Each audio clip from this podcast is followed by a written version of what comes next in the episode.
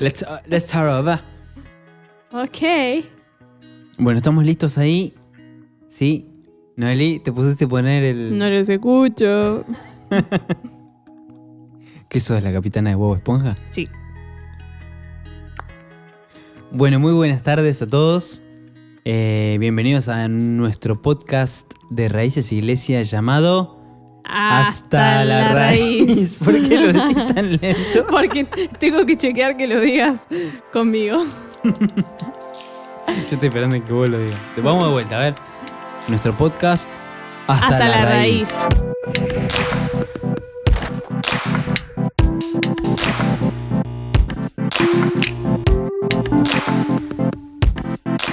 Muy bien. Vamos. Va queriendo, va queriendo. Todavía no vamos, pero hagamos que de cuenta que sí. Bueno, episodio 6 ya. Siete. 7, perdón. episodio 7. Está- estamos perdidos. Está, está comenzando el año y, y está. Sí, bueno, No, el no, año no. lectivo. Ok. Así que sí, el episodio número 7. El 7, el número perfecto. El número de Dios. Mira, datazo. El 7 de espada, Mm. el 7 de basto. Mira qué No, es dato me 7 tiraste, el siete de rey. espada y el 7 de oro. Después viene. Pero creo que yo no. ¿Cómo? Mira qué dato me tiraste, rey. Dice así. Pero yo creo que yo no te pregunté. Ah, sí, es una canción. Es Ok. un chiste. Bueno, está bien. Bueno, episodio 7. Hoy vamos a, pongámonos serios, Bueno. Ok. vamos a hablar acerca de un tema un poco controvertido. Hay, Controversial. sí, controversial. No me inventé palabras. ¿Eh? No me inventé palabras. ¿Controvertido existe? Búsquenme ahí en el diccionario, por favor, a ver. Ah, la producción. A ver, a ver. Un tema bastante controversial. Te voy a dar la derecha, Noelí. A ver, ahí la está buscando en el diccionario. Sí, existe. Controvertido, controvertida. Que es objeto de discusión y da lugar a opiniones contrapuestas. Exactamente. Y ese es un tema, y, y- y esa característica Tiene el tema de hoy. tiene el tema de hoy. Vamos a hablar de el amor al dinero. De, no, en realidad vamos a hablar Del dinero. del dinero y cómo los cristianos debemos relacionarnos eh, y qué visión tenemos que tener acerca de los bienes materiales, el dinero, eh, la sana administración y bueno, como decía, es muy controvertido o controversial eh, y hay diferentes posturas, una, unas que son más extremas y una opinión más equilibrada que es la opinión bíblica. Así que, sin más, este, quisiera plantear estos dos extremos, estas dos eh, tesis y antítesis, estos dos versus, ¿no?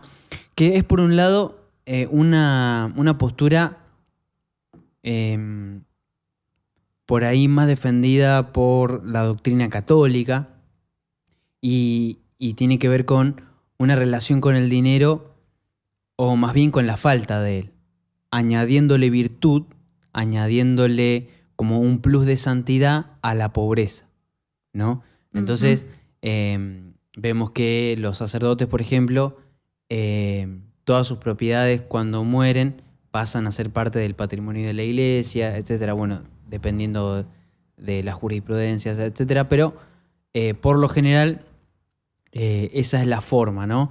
Y las personas, eh, y se ve a los santos, etcétera, como modelos a seguir, y son gente que eran ricas, por ejemplo, y que dejaron todo atrás que abandonaron su posición aristocrática de riqueza, etcétera, para servir a Cristo, para, eh, no sé, dedicarse al sacerdocio, etcétera. ¿Sabes qué me haces pensar? Eh, bueno, cuando yo era chica era católica y, mm, y sí estaba mucho esta idea de que, bueno, si sos una persona pudiente, que, que tiene buenos recursos y tenés que dar tus bienes como hacer buenas obras de caridad, compartiendo tus bienes a los pobres, como para equiparar, como esta idea de eh, igualdad de condiciones. Sí. Bueno, que, que es bíblico, o sea, está bien el ser generoso, el compartir, eh, pero bueno, la riqueza visto como algo necesariamente negativo o malo y como una barrera para acercarse a Dios, una barrera para eh, servirle, para eh, adorarlo, bien. eh, y después tenemos la otra postura, que es la teología o el evangelio de la prosperidad, bien, en donde se plantea que los hijos de Dios, por nuestra situación de hijos de Dios y que Dios es todopoderoso, eh, es rico, es infinito, y por esa situación nosotros los cristianos, los seguidores de Jesús, no podemos, no deberíamos atravesar eh, situaciones de pobreza, situaciones de, eh, de escasez, ¿no? sino que el hijo del rey tiene que estar siempre, no sé, Bien. siempre bien. Te hago una pregunta, vos que sabes un poquito más que yo del tema. ¿Puede ser que Ponele. esta teología de la prosperidad hay- haya surgido como una respuesta a la doctrina católica de... Bueno, en, en realidad, este, esta, esta ideología, esta doctrina errática, nace a mediados del siglo pasado, en Estados Unidos principalmente, acompañando una cultura de- del consumo, acompañando una cultura eh, de mercado, ¿no? Eh, que impulsaba eh, Estados Unidos y esa cultura de Estados Unidos de Occidente, que fue llevando a Occidente, en contra de, por ejemplo, otras ideologías como el socialismo o el comunismo, Claro, que justamente estamos hablando en tiempos de Guerra Fría, justamente estamos hablando en este tiempo de polarización entre eh, la Unión Soviética contra los países occidentales, et- etcétera, ¿no? Eh, entonces, hay una corriente y además, bueno, todo esto tiene que ver también con otras influencias que tiene esta doctrina con teologías y doctrinas metafísicas eh, que tienen que ver con el deseo personal, claro. con eh, la confesión positiva, que tienen que ver con esto de yo lo declaro, yo... eh, o el exitismo, bueno, es, es fundamental en este tipo de doctrinas el exitismo, el alcanzar la paz, el bienestar, la, la riqueza, bien, y que si no, bueno, este, de otra manera uno no puede vivir la vida cristiana de manera coherente. Es entonces de alguna manera una respuesta a un pensamiento social de la época. Exacto. Como la mayoría de las doctrinas surgen por un Sí, las doctrinas falsas o sí. las herejías, sí. Sí. Eh, algo que me llama la atención de esta teología de la prosperidad es que se tiene a la fe como un medio para alcanzar bienestar, como que la Bienestar fe, material. sí, el, el fin no es Cristo en sí mismo, sino el bienestar acá en la tierra. Exacto. Sí. Y bueno, y eso luego de una tergiversación bastante importante de las escrituras, eh, el uso de ejemplo como los del Antiguo Testamento, personajes del Antiguo Testamento que eran ricos, como Abraham, Isaac, Jacob, Job, eh, Salomón, etc. Eh, sí, es una, hay una tergiversación de por medio y también hay una tergiversación de esta realidad espiritual que es la regla de la siembra y la cosecha. ¿no? Entonces, si yo doy tanto, Dios me va a... eh, yo voy a cosechar tanto porque es lo que, bueno, Dios me va a dar en retribución por mi aporte. Entonces, en muchísimas congregaciones se le da mucho énfasis, por ejemplo, a las ofrendas, a los diezmos, Sí. a las contribuciones, a los pactos de fe. Venga y selle esta palabra con, con tanto dinero y Dios le va a dar tanto.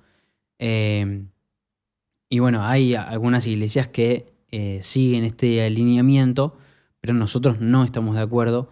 Eh, hay, hay casos en los que, por ejemplo, hay gente que ha, no sé, vendido su casa Sí, y ofrendado ese dinero a la iglesia. a la iglesia eh, desesperadamente.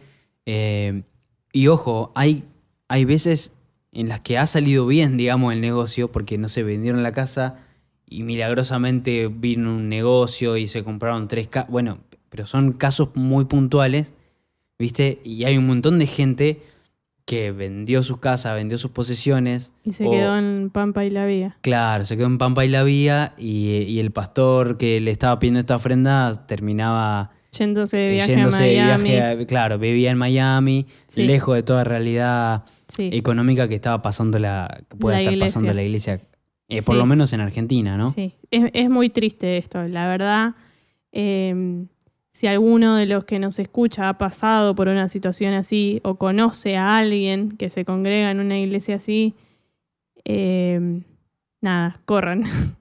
corran Sí. porque eh, esto hasta se termina convirtiendo en una secta.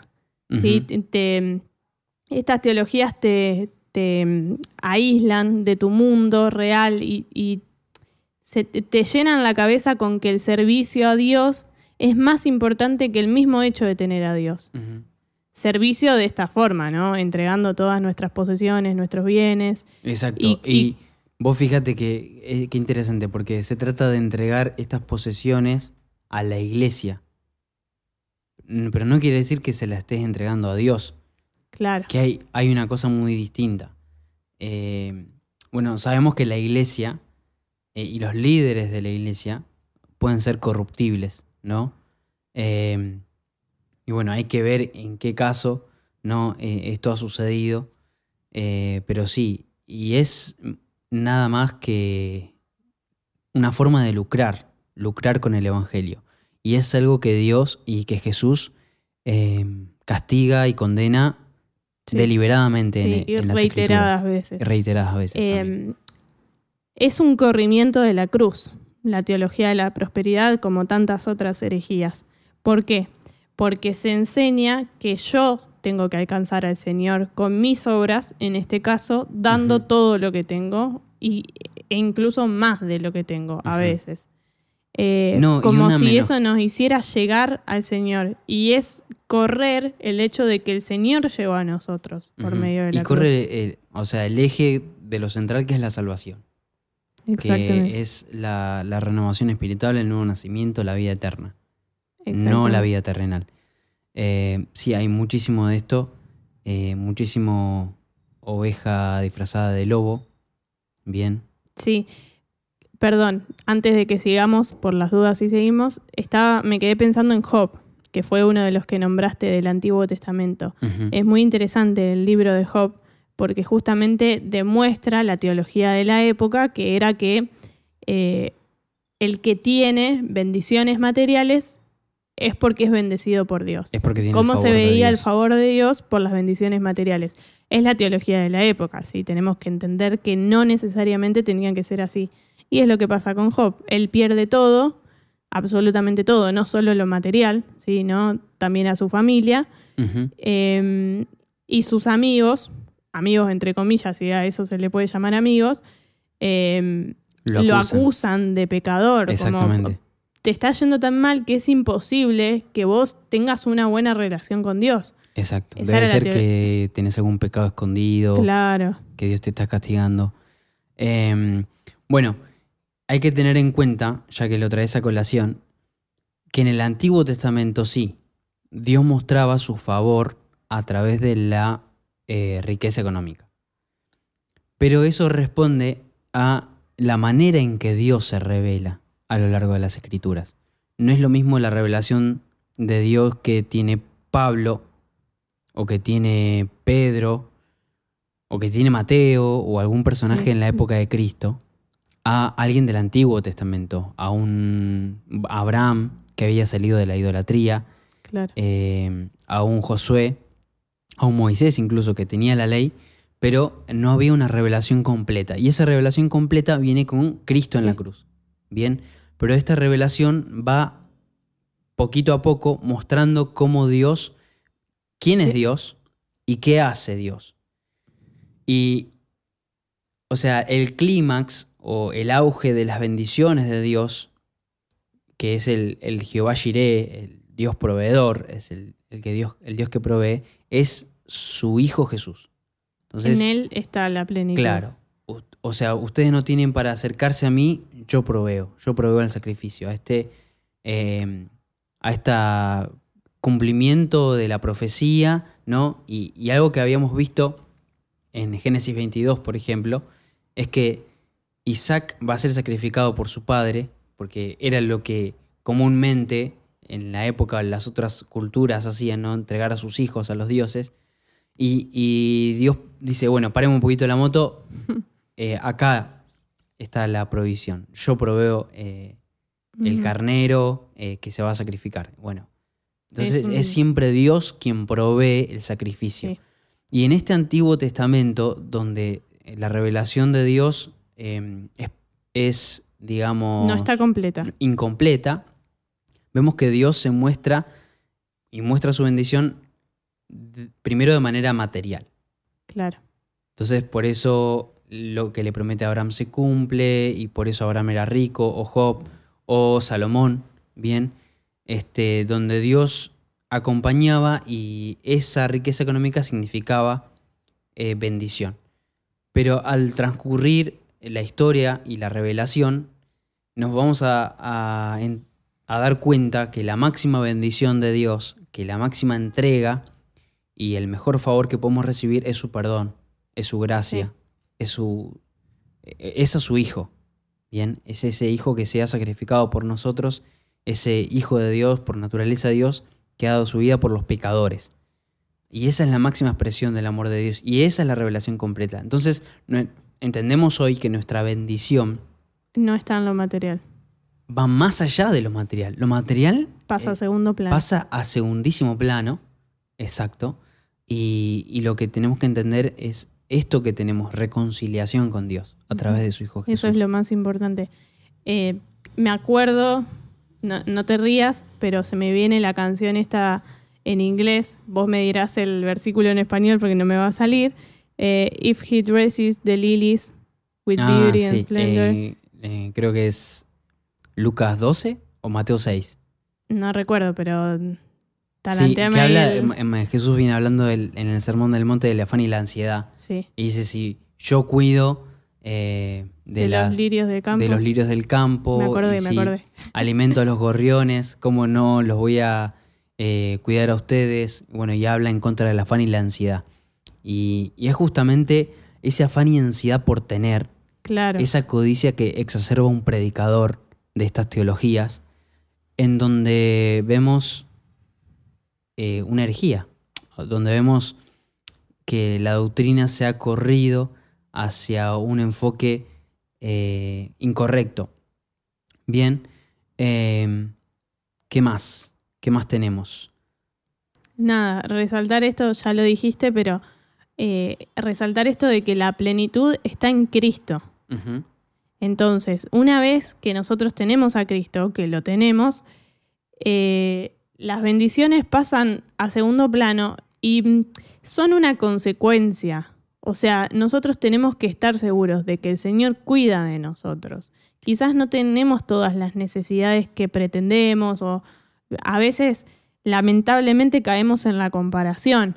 Ay, mira cómo Dios bendice a este hermano, mira qué bien que le va. Bueno, cada uno tiene su vida, tiene su trato con Dios, tiene sus propias decisiones. Tampoco hay que echarle toda la pelota a Dios, porque hay cosas que suceden por nuestras propias decisiones, son Sí. consecuencia de malas decisiones. Eh, a veces De- Nos depende cuesta- también a veces de cuán buen administradores Claro. somos de lo que Dios nos da. Claro, se trata de eso también. Ser un buen administrador no es solo ser buen administrador de la salud o del evangelio, de las personas que Dios pone a nuestro control, también de nuestro dinero. Entonces, a veces estamos desesperados porque no llegamos, eh, no llegamos con las cuentas, y bueno, pero no somos constantes en nuestro trabajo, cambiamos todo el tiempo de trabajo en trabajo, eh, no, no le ponemos onda, entonces, bueno, también hay que entender que en el Señor está la plenitud y, y las bendiciones son una consecuencia, pero hay una parte que tiene que ver con nosotros. Exacto. Y es que seamos responsables. Y que vayamos en, en, en pos del cuidado de nuestra economía también. Sí, yo creo que también, bueno, eso en definitiva, o sea, uno llega a Cristo y, y a uno Dios lo ordena, le trae este, orden a su vida. Entonces, consecuentemente de ese orden va a venir, seguramente van a venir bendiciones materiales. O sea, si antes vos te gastabas, te patinabas todo el sueldo en, en no sé, en baile, en alcohol, en cigarrillos, eh, no sé. en- Bueno, sí, lo que ellos... lo que, es- etcétera, lo que se les ocurra, el vicio que les parezca. Uno llega a Cristo y dice, bueno, no, esto lo voy a dejar, esto no me siento cómodo con esto, por eso lo dejo, bien. Y entonces ya, digamos, hay una salida que no, hay una salida de dinero que ya no está ocurriendo. O sea, ya no estás gastando en alcohol, en cigarrillos, y bueno, esa es plata que te sobra. Y esa es plata que por ahí puedes, no sé, arreglar tu casa, ahorrar, eh, ir ordenando tu vida. O sea, el orden que Dios trae y la sabiduría que Dios pone a través de su Espíritu en nosotros cuando comenzamos a vivir una vida en Cristo, eso nos ordena y es muy probable, es muy factible que consecuencia de eso empecemos a prosperar económicamente. ¿Bien? Eh, eh, perdón, quería decir algo que me quedó dando vueltas con respecto al tema del diezmo y la ofrenda. Eh, que, que es un tema controversial, sí, es un tema que muchas veces hace que la gente no cristiana nos mire mal a los cristianos, Sí. porque lamentablemente por todas estas teologías de la prosperidad que se implementan en las iglesias, mucha gente ha sido muy lastimada. Sí. Entonces, por ejemplo, la gente que no es cristiana nos mira eh, o mira a los pastores cristianos en general como, eh, me va a salir la palabra vulgar, Medio chorros. sí, ahí está, no, no la quería decir yo, pero bueno, ya la dijiste. Entonces, eh, nosotros entendemos que la ofrenda y el diezmo son parte de la obra del Señor, ¿sí? Eh, yo no me olvido más de una mujer de, de mi anterior iglesia que me dijo, yo diezmo y ofrendo porque lo hago para la obra de Dios. Después, si la persona que está a cargo de administrar esa plata no lo hace como lo tiene que hacer, Dios le pedirá rendir cuentas a esa persona. Exacto. Pero yo hago mi parte. Y el- la ofrenda y el diezmo son para crecimiento de la obra del Señor. De ninguna manera para crecimiento eh, exacerbado y personal de ciertas personas. Claro, si vos me decís que la, la iglesia se cae a pedazos, el, el, digamos, el, el, no sé, El templo. el templo, digamos, el edificio. Este, los baños son un desastre. Eh, no hay, no sé, buen, los baños siempre están sucios. No se, se corta la luz porque no pagan el servicio, etcétera. Y el pastor anda en un BM, Claro, y bueno, ahí claro, tenemos un o sea, es, hay un problema ahí de, de cuentas, ¿no? Sí, sí, Eh, hay un problema de concordancia, de coherencia. Entonces, eh, yo quisiera leer, para que vayamos entrando un poquitito en, en Mateo, para que vayamos entrando un poquitito en el equilibrio que nos, ofrece la palabra. Y Jesús habla y es muy, muy fuerte y muy deliberado, o sea, muy determinante lo que dice Jesús. Eh, y en Mateo 19 encontramos que se acerca un joven rico, eh, una persona eh, con capacidad económica, y le pregunta a Jesús qué tengo que hacer para heredar la vida eterna. Y el Señor le responde, bueno, tenés que cumplir los mandamientos. A lo que el joven responde, esto lo hago desde mi juventud. O sea, todos los, los diez mandamientos, todo, eh, check, check, check, Check. check. Checklist. Bien, checklist. Ahí. Entonces Jesús le dice, bueno, está bien. Anda, vende todo lo que tenés, dáselo a los pobres y seguime a mí. Y el joven se va, triste. se va triste y Mateo dice, y se va triste porque tenía muchas posesiones. Y es interesante lo que Jesús y los discípulos debaten después. Jesús les dice, les aseguro, comentó Jesús a sus discípulos, que es difícil para un rico entrar en el reino de los cielos. De hecho, le resulta más fácil a un camello pasar por el ojo de una aguja que a un rico, a un rico entrar en el reino de Dios. Al oír esto, los discípulos quedaron desconcertados de- y decían, en ese caso, ¿quién podría salvarse? Y Jesús responde esta famosa frase, para los hombres es imposible, mas para Dios todo es posible. Y acá, eh, ¿qué, qué está queriendo decir Jesús con esto? En la antigüedad, la mayoría de la población estaba bajo líneas de, de pobreza. O sea, la mayoría de la gente nada más tenía para, y nada más para, eh, digamos, alimentarse, para vestirse y alimentarse. Era muy poca la gente que tenía mucha capacidad adquisitiva, propiedades, bienes, etcétera, esclavos. Era muy poca la gente. No había una sociedad de bienestar como hay hoy. Hoy, siglo XXI, esa, ese bienestar, digamos, eh, es un poco más accesible que hace dos mil años atrás. Entendamos que, por ejemplo, ese bienestar significa, no sé, tener una cama, tener una heladera. O sea, la mayoría de la gente eh, comprende y, tiene acceso a ese tipo de comodidades. Bien, entonces a lo que voy es que en el siglo XXI, hoy en nuestros días, es más difícil tener el mismo corazón que tiene acá el joven rico que en esa época. Porque hoy nos solemos acomodar un poco más, nos acomodamos más fácil. No hace falta ser millonarios o lo que nosotros diríamos ricos, ¿no? Con tener lo, lo básico y aspirar a ahorrar, a crecer, ya estamos cómodos, ya estamos contentos. Eh, y lo que Jesús está eh, buscando de nosotros es que la riqueza material, que los bienes materiales que podemos conseguir, el dinero, no sean para nosotros nuestros dioses, no sean para nosotros nuestros señores. El problema no es tanto la comodidad, el problema no es el dinero, el problema no son los bienes materiales, sino el apego. Sí, me, haces acordar a, eh, a un profesor del instituto que decía, lo que te condena no son las riquezas, lo que te condenas es el lugar, ¿sí? que uno le da a esas riquezas en el corazón. Uno no se va eh, eh, al infierno, ¿sí? le voy a decir a, a calzón quitado, dirían por ahí, Hmm. por ser rico. Porque uno puede tener muy buena, eh, eh, muy bien Posición económica. Eso, no me salía. Y de todas maneras ir al cielo igual. El problema es el lugar que nosotros le damos en nuestro corazón a las riquezas. Si las riquezas pasan a ser lo primero en nuestro corazón antes que Dios, estamos fritos. Exacto. Por más que ganes dos Sí. pesos con 50 y lo Exacto. atesores eso como si fuera... Uno puede ser muy rico y tener un buen corazón y tener a Dios en primer lugar, o ser pobre, de clase media, o de la situación que sea, pero no rico, pero tener un corazón equivocado, un corazón avaricioso que busca tener siempre más, que no pone a Dios en primer lugar, que eh, está constantemente pendiente de lo que no tiene. Entonces el problema no es cuánto tenemos, el problema siempre es, Es el corazón. ¿Cómo lo tenemos? Eh, Exactamente. o sea, exacto, el corazón. Exactamente.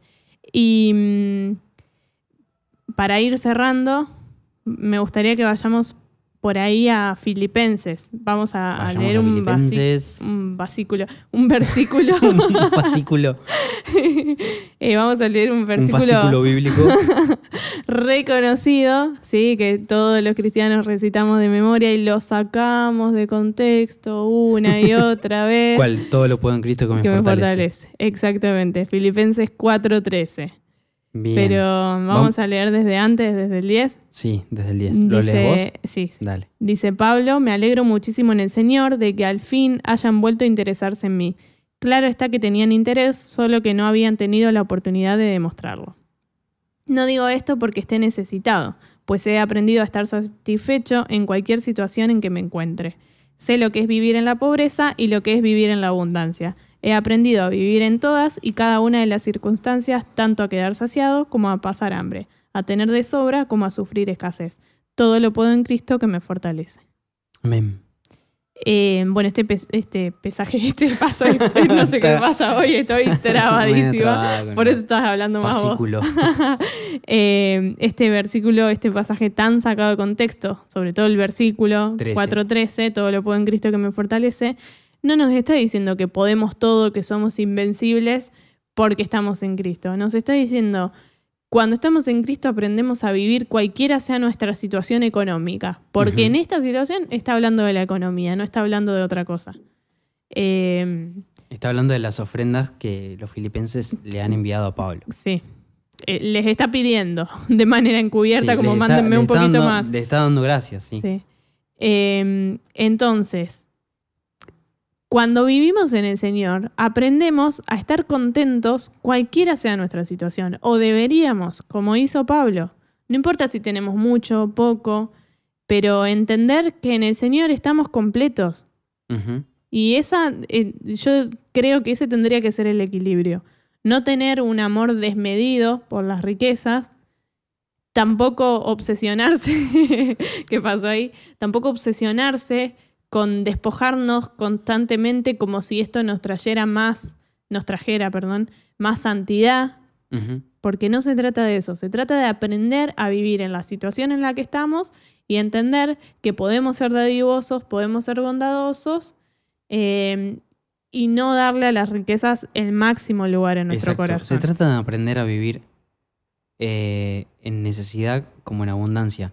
Muchas veces se pone en énfasis este, el aprender a vivir en, en necesidad, en escasez. O sea, ser constante, saber que quizás es algo momentáneo eh, y quizás es, es algo, un proceso para mi vida donde yo voy a quizás aprender humildad, aprender a ahorrar, aprender a no, sé, no malgastar. Pero también tenemos que aprender a vivir En en abundancia, en riqueza. O sea, es las dos. Tenemos que aprender. O sea, Dios nos da sabiduría para las dos situaciones. Para que cuando tengamos eh, abundancia.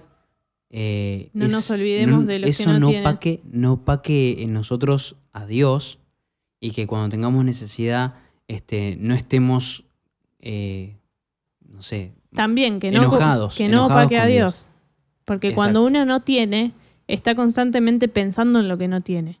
Y cuando uno no, eh, cuando uno tiene, perdón, se olvida de que una vez no tuvo. Hay un, hay un proverbio que dice, lo voy a parafrasear porque no, me- no me acuerdo exactamente, que dice, Señor, no me des, eh, no me des en abundancia, no sea que mi corazón se aleje de ti, pero tampoco me quites a- aún el pan, no sea que me enoje contra ti. Claro. O sea, eh, pero entender que en realidad la situación es que nosotros decidimos eh, qué lugar van a, van a tener las riquezas. Y no se trata, repito, no se trata de la cantidad. Porque a veces uno dice, uy, este, es verdad que la riqueza económica trae seguridad, trae paz, bien, y al, al aprender a vivir confiados en Dios es entender que nuestra paz y nuestra seguridad vienen de Cristo, Más Tienen allá que venir de Cristo, lo económico. más allá de lo económico, porque lo económico, bueno, puede ir y- fumarse. sí. puede fumarse porque es, Sí. es volátil. Sí, mi papá siempre nos decía cuando éramos chicos, la plata va y viene. O sea, un día podés tener y quizás al otro día se te funde el emprendimiento, la empresa, lo que sea que tengas, y si te aferraste demasiado al dinero, perdés todo. Pero exacto, no económicamente, perdés, desbordás, Claro. porque te Perdés tu aferraste. corazón. Exactamente. Y ese es el, el gran peligro. Bueno, creo que estamos hasta acá. Bueno, creo que ya tocamos los temas que queríamos abordar. Eh, es un tema complicado. Sí, Cada uno en su corazón sabe sabe cómo se encuentra. cómo se encuentra. No. Pero digamos que la Biblia no es taxativa, no, los ricos no van al cielo, sino lo que pone énfasis Jesús y todo el Nuevo Testamento, porque, bueno, a- a- animan a, a ser sabios administradores, mayordomos de lo que Dios nos da, etc. ¿Bien? Eh, y está hablando de poner en ese lugar de deidad a la riqueza. Entonces, reveamos nuestro corazón, eh, fijémonos eh, nuestra entrega, nuestro compromiso con Dios, que Él siempre sea el rey, que Él siempre esté reinando en primer lugar. Amén. Amén. Bueno, nos despedimos, llegamos despedimos. hasta acá. Hasta acá llegamos. Gracias por escucharnos. Gracias por hacernos el Se me pasó hasta el séptimo episodio. Me pasó volando Bueno, este podcast. Quiero hablar más. no, bueno, basta, basta, te vamos a sacar el micrófono. Bueno, muchas, muchas gracias por escucharnos. Si nos quieren contar alguna situación que han vivido complicada con el dinero, los leemos. Eh, y los esperamos, por supuesto, en el próximo episodio. Hasta la próxima. Dios los bendiga.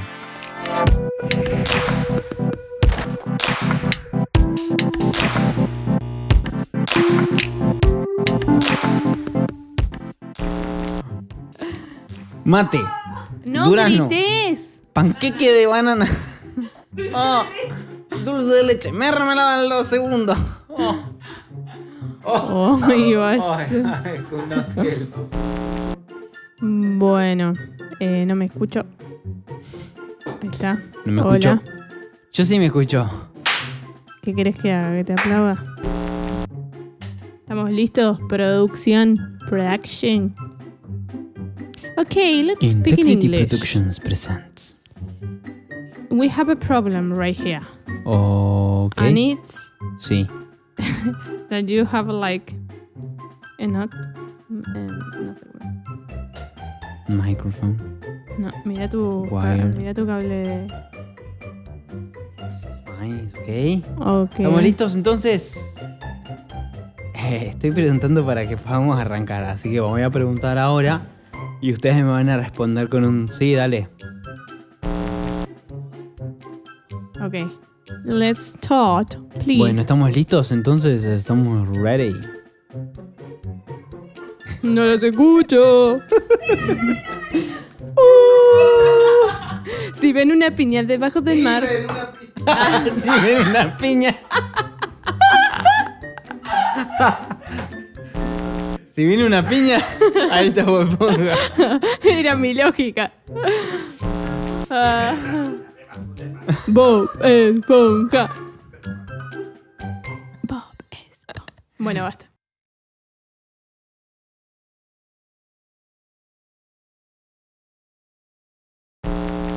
Está- vuelta estamos es re pedorro, poéticos.